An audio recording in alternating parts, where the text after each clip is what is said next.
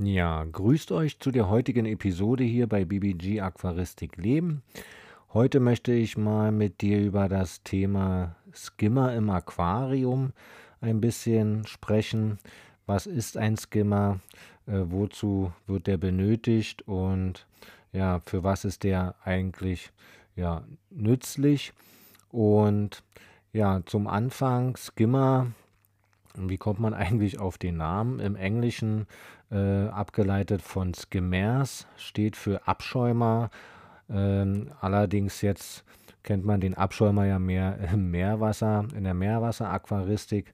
Hier im äh, Süßwasser, äh, in der Süßwasseraquaristik ist dann doch eher äh, speziell der Oberflächenabsauger äh, gemeint, also der die o Wasseroberfläche eben reinigt. Darum heißt diese, ja, diese Technik quasi Skimmer. Ja, wozu jetzt eigentlich ein Skimmer in unserem Aquarium? Äh, ja, sicherlich kennt der eine oder andere das vielleicht, äh, dass eben auf der Wasseroberfläche eine sogenannte Karmhaut äh, entsteht. Und die ist ja eben bei vielen Aquarien nicht ungewöhnlich. Auch bei meinen Aquarien, also bei meinem 60 Liter Asienfluss-Aquarium hier und auch bei meinem Lido 120 Aquarium von Juwel, ähm, hat sich früher oder später eine Karmhaut gebildet. Und dafür gibt es eben diese Skimmer, also diese Oberflächenabsauger, die eben die Karmhaut absaugt und somit die Wasseroberfläche sauber und frei von Schmutzteilchen sowie natürlich auch von absterbenden Pflanzenresten, die dann eben an der Wasseroberfläche irgendwann vielleicht durch Auftreiben dann schwimmen. Auch diese werden von einem Skimmer angesaugt und eben äh, ja, die Wasseroberfläche dadurch dann eben sauber gehalten. Auch Bakterienkulturen werden von dem Skimmer angesaugt. Ähm, sicherlich auch äh, zum Teil eben äh, können, könnten unter Umständen Junggarnelen, ja sogar Zwerggarnelen, je nach Größe oder eben auch Schnecken, also Blasenschnecken und kleine Posthornschnecken angesaugt werden. Ähm, das ist natürlich eher das nicht so Schöne, aber dazu komme ich dann später nochmal genauer. Ja, dadurch, dass eben ein Skimmer die Wasseroberfläche sauber hält und gleichzeitig eben auch eine leichte Wasseroberflächenbewegung eben äh, produziert, ja, durch das Ansaugen der Wasseroberfläche, dringt somit auch genügend Sauerstoff immer ins Aquarium ein. Ne? Äh, ja, den Rest besorgen dann eben natürlich die Pflanzen, ja, mit Sauerstoff durch Photosynthese, ganz klar. Und wenn man eben einen Skimmer benutzt, um die Wasseroberfläche eben sauber und clean zu halten, ist eben auch eine CO2-Versorgung somit im Prinzip 24 Stunden möglich auch wenn es für die Pflanzen, wenn eben Licht aus ist, äh, nicht zu verwerten ist, das äh, CO2, das dann ins Wasser ja, gegeben wird. Aber für die Fische ist dann eben durch diesen Skimmer das eben kein Problem. Ja, weil eben ein Gasaustausch weiterhin vollzogen werden kann und eben auch immer ausreichend Sauerstoff ins Aquarium gelangen kann. Ja, kommen wir jetzt mal nochmal zur Karmhaut. Äh, was ist das eigentlich? Im Prinzip kann man das so ein bisschen äh, sehen, dass ja ähm, Wasser und Luft treffen hier aufeinander. Ne? Also von unserem Aquarium, die Wasseroberfläche äh, trifft auf die Luft, die in unserem Wohnzimmer oder je nachdem, wo das Aquarium steht, eben natürlich herrscht, vorherrscht die Luft. Die treffen eben halt aufeinander. Und in der Natur ja, da fließt natürlich eigentlich immer das Wasser. Ne? Also da hat man kaum irgendwo Stillstand, ja, es sei denn, man schaut sich eine Pfütze an oder einen fast ausgetrockneten äh, äh, Bachlauf. Da ist natürlich auch äh, kein fließendes Wasser mehr vorhanden, aber selbst da sieht man dann eben auch so, eine, so, ein, so ein Schmierfilm denn da drauf, ne, der so ein bisschen ölig aussieht. Und das ist eben auch genau diese Karmhaut und im Aquarium eben, ähm, ja, da hat man eben nicht immer äh, dieses fließende Wasser, also natürlich je nach Strömung und Filterstärke, aber oft ähm, ist eben die Wasseroberfläche nicht in ständiger Bewegung. Ja, also so ein, so ein leichtes Wellenbewegung oder Plätschern. Natürlich kann man das durch eine Strömungspumpe oder durch, ein, durch so einen so äh, Filterauslauf, den man eben natürlich dann so einstellt, dass eben die Wasseroberfläche bewegt wird, schon nachstellen. Und sicherlich äh, gelingt es dann auch bei dem ein oder anderen offenen Aquarium, dass denn da sich, dort sich dann keine Karmhaut bildet. Allerdings kann ich da von meinem Lido 120 und der hat eine Abdeckung, ja, also die Juwel-Aquarien generell, unabhängig jetzt mal vom Lido, ähm, die haben ja alle eine Abdeckung und trotz der Abdeckung und trotzdem, dass ich den Filterauslauf äh, gen Wasseroberfläche richte und dort eine doch schon, möchte ich sagen, nicht so schwache Wasserbewegung herrscht, ja, ähm, entsteht trotz alledem eine Karmhaut. Warum auch immer, das will ich jetzt hier auch gar nicht weiter irgendwie drauf eingehen. Äh, sie kommt halt und bei dem einen oder anderen kommt sie eben, bei dem einen oder anderen eben nicht. Muss man natürlich auch beobachten. Aber grundsätzlich denke ich, die Mehrheit haben halt mit so einer Karmhaut zu tun. Ja, und durch diese wenigere äh, oder bis gar keine Wasseroberflächenbewegung, ja, ähm, an der äh, ja, an der Oberfläche quasi. Da legen sich natürlich bei offenen Aquarium gerade eben auch immer Staubpartikelchen oder Schmutz etc. Äh, so drauf, ne, auf die Wasseroberfläche. Und ja, und die bleiben dann eben quasi liegen und somit kann dann eben ein Sauerstoff ähm, Austausch eben natürlich auch stagnieren. Oder, oder eben anders ausgedrückt, ähm, es kommt eben unter Umständen eben denn kein Sauerstoffaustausch zustande. Ja, nun, ähm, das sieht dann quasi ja, habe ich ja eben schon so kurz angedeutet, bei der Pfütze oder bei dem stillliegenden Bachlauf, äh, sieht es eben aus so wie ein Ölfilm ne, auf der Wasseroberfläche was eben gleichzeitig auch dazu führt, äh, dass es so aussieht, weil eben dann sich auch Bakterienwuchs äh, eben bildet an dieser Oberfläche und somit dann eben diese Wasseroberfläche quasi ja, verschließt durch diesen Film und das nennt man eben Karmhaut.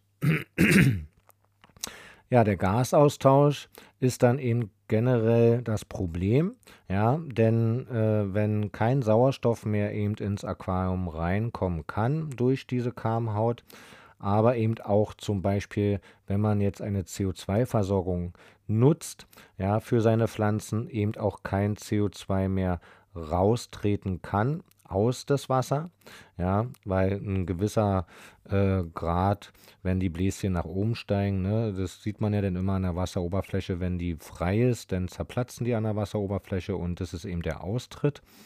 Äh, das kann eben dann nicht mehr passieren. Somit bleibt das CO2 quasi im Aquariumwasser drinne und könnte dann zum Problem für deine Fische werden. Denn wenn zu viel CO2 im Aquarium eben irgendwann dann herrscht, dann wird es tatsächlich äh, für deine Fische oder eben auch Garnelen zum Problem und die könnten daran eben auch sterben. Deshalb ist ein Skimmer meistens sehr, sehr zu empfehlen. Ja, also klar gibt es auch Möglichkeiten für Wasseroberflächenbewegung zu sorgen. Ne? Wie ich eben vorhin schon kurz äh, angedeutet habe, auch bei meinem Juwel Lido 120 durch Ausrichten des Filterauslaufes äh, auf die Wasseroberfläche oder eben durch äh, Wassereinläufe ähm, vom Außenfilter oder eben auch so eine Lillypipe äh, nutzen ja viele oder eine Strömungspumpe. Äh, allerdings ist es natürlich so eine Strömungspumpe doch eher was für größere Aquarien, finde ich persönlich. Für 60 Liter, 100 Liter, 120 Liter, von mir aus 200 Liter, äh, äh, was ja doch die Mehrheit von euch bestimmt eben zu Hause als Gesellschaftsaquarium nutzt, ist so eine Strömungspumpe natürlich viel zu heftig. Ähm, da macht es ja meistens dann doch schon der Filter oh, äh, schon alleine. Aber ähm, selbst wenn man das eben dort für eine ausreichende Wasseroberflächenbewegung sorgt, kann eben wie bei meinem Lido 120 als Beispiel oder eben auch selbst bei meinem 60 Liter ähm, normalen äh, Aquarium hier von meinem Flussaquarium, das Asien-Aquarium, auch da habe ich eine gute Wasseroberflächenbewegung, aber auch dort hat sich eben diese Karmhaut gebildet. Ähm, ja, und deshalb nutze ich in meinem Lido ein Skimmer und auch hier in dem 60 Liter äh, Aquarium ein Skimmer, ähm, wo dann eben durch den Skimmer eine gleichbleibende Wasserbewegung herrscht, ja, und eben dadurch eben die Wasseroberfläche immer schön clean ist ne, und immer schön sauber ist. Das sieht ja auch schon ansprechender aus vom Bild her insgesamt. Ja, ja wie funktioniert jetzt äh, so ein Skimmer im Allgemeinen? Also im Prinzip kann man sich es so vorstellen, ist eben ja so ein etwas schmaleres, äh, meistens quadratisches Gerät, ja, was so ein bisschen so ungefähr so vielleicht 20 15 bis 20 Zentimeter hoch ist ähm, und von der Diagonale, ja, vielleicht so, oh, lass mich lügen, na, nicht mehr als 4 Zentimeter äh, ist quasi. Ähm, ne? Und ja, dort ist dann eben eine Aquarienfilterpumpe, eine ganz normale. Also bei dem Juwelskimmer zum Beispiel, den ich nutze, ähm, ist eben die ganz normale Bioflow äh, also von dem Innenfilter auch diese Filterpumpe eben dort auch verbaut. Bei dem E-Heim-Skimmer ist es genau das gleiche. Also eine ganz normale Aquarienfilterpumpe äh, ist meistens unten irgendwo ja, fest eingebaut. Die kann man natürlich dann auch ausbauen, um die auch ordentlich reinigen zu können. Allerdings grundsätzlich natürlich trotzdem fest eingebaut ja, in das Gehäuse. Ähm, und die Filterpumpe saugt eben das Wasser über einen sogenannten Korb, der sich halt immer oben befindet. Ja, also ich nenne es jetzt mal Korb. Ähm, vielleicht gibt es da auch ein, ein spezielleres, ähm, ja, spezielleres, spezielleren, ähm, na, Ausdruck für. Aber ich denke, ihr wisst, was ich meine. Äh, der dann immer sich an dem Wasserstand ausrichtet oben, also sprich auf der Wasseroberfläche eben immer schwimmt. Ne? Also da ist dann eben halt, ja, das ist, ist dann so ein bisschen variabel in der Höhe, verstellbar ähm, durch Luft quasi. Ne? Und ähm, je nachdem, wo die Wasseroberfläche eben ist, dort schwimmt dann dieser Korb. Der ist ja meistens aus, auch nicht meistens, sondern der ist eigentlich immer aus Kunststoff.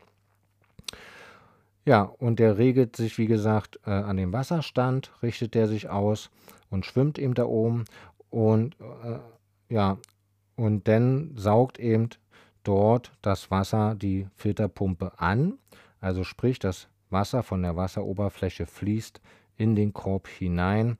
Äh, denn ist vor der Filterpumpe eben meistens immer noch ein grober Filterschwamm, der eben dafür sorgt, dass eben Pflanzenreste, Schnecken, ja selbst auch Garnelen, die vielleicht sich da drin mal verirren, dann eben nicht von der Filterpumpe geschreddert werden, wie ja so viele immer sagen oder denken, ähm, sondern eben dann dort abgefangen werden durch diesen groben Filterschwamm und somit dann auch so eine gewisse Vorfilterung quasi durch den Filterschwamm stattfindet.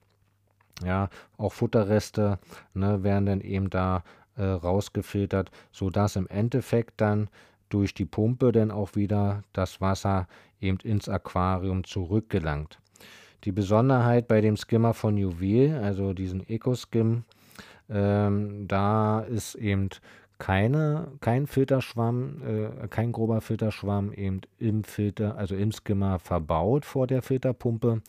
Da ist es eben dann schon so, dass eben aber auch das Wasser nicht durch die Filterpumpe quasi fließt, sondern eben äh, angesaugt wird und dann gleichzeitig nach oben geführt wird, wieder durch den Bioflow-Filter oben rein äh, und dann komplett einmal auch durch den Infilter wandert das Wasser.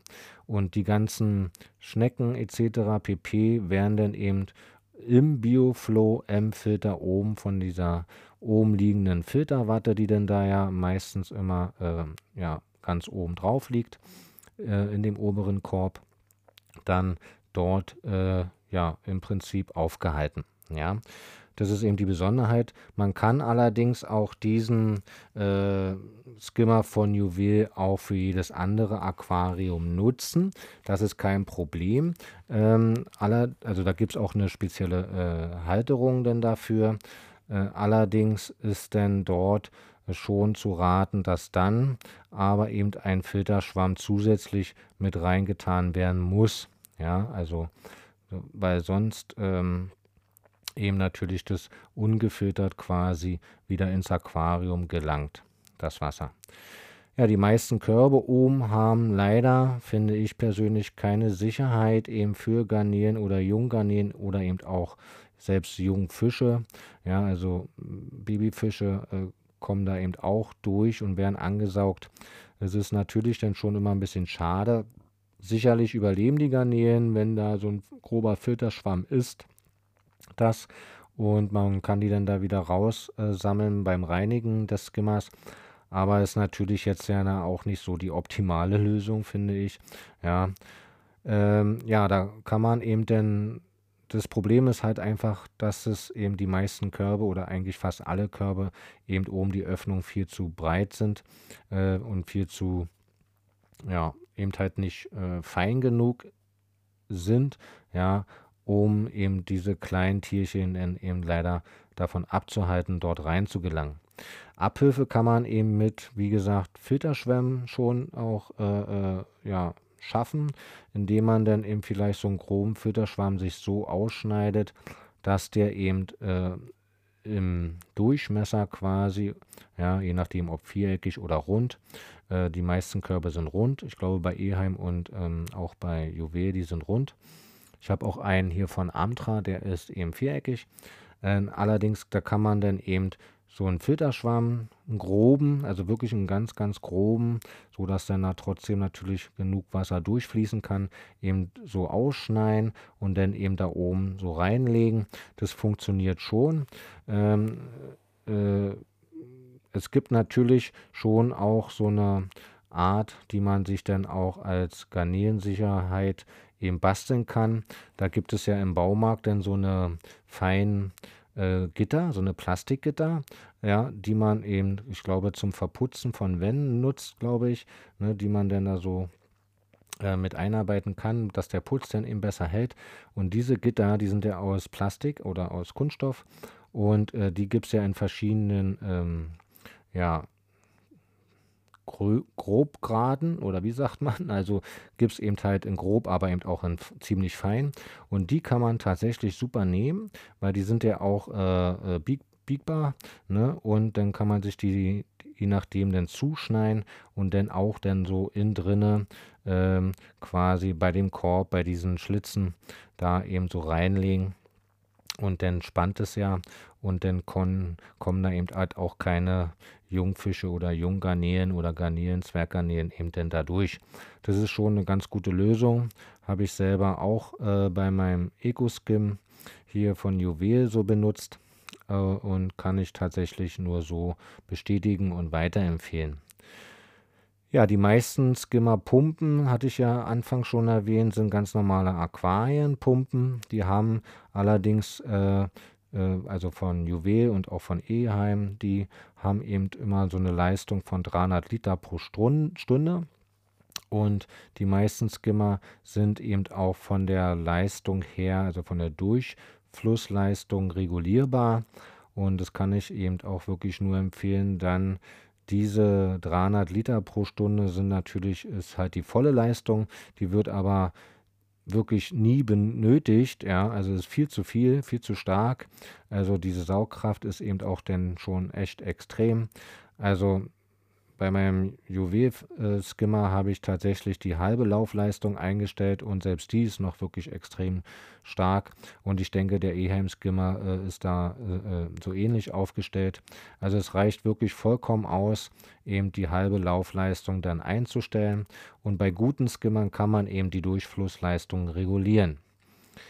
Ja, als Fazit bleibt eigentlich nur noch zu sagen, ich bin der Meinung, ein Skimmer ist tatsächlich eine gute Investition, um eben die Wasseroberfläche immer sauber und clean zu halten, a für die Optik äh, und b auch äh, um einen konstanten Gasaustausch, äh, wie zum Beispiel eben Sauerstoff oder eben halt auch, äh, wie erwähnt, CO2 zu gewährleisten. Ich finde, er gehört in jedes größere Aquarium, also ab 60 Liter meine ich damit. Ähm, denn jetzt für diese Nano-Aquarien, so 10, 20, 30 Liter, da denke ich, äh, schafft es jeder Filter eine ausreichende Wasserbewegung, äh, Oberflächenbewegung eben ja, zu schaffen. Äh, außerdem haben die meistens ja auch immer noch eine Glasabdeckung, die Nano-Cubes. Sicherlich kann man die auch ohne Glasabdeckung äh, nutzen. Allerdings habe ich jetzt hier bei meinem Aquael 20 Liter äh, Shrimp-Aquarium auch die Abdeckung abgelassen, habe ja da jetzt den Rucksackfilter drauf von Aquael, dem Versa Max Mini und der macht da wirklich eine ausreichende Wasserbewegung, Wasseroberflächenbewegung und da habe ich keine Karmhaut noch nicht einmal ähm, jetzt gehabt. Also ich denke, für Nano-Aquarien ist es äh, zu vernachlässigen. Und ich denke auch viel zu groß äh, sind dann diese Skimmer für diese kleinen Becken. Also eher ab 60 Liter aufwärts wirklich zu empfehlen. Äh, ist eben auch eine zusätzliche kleine Vorfilterung ne, äh, vom gesamten Wasservolumen.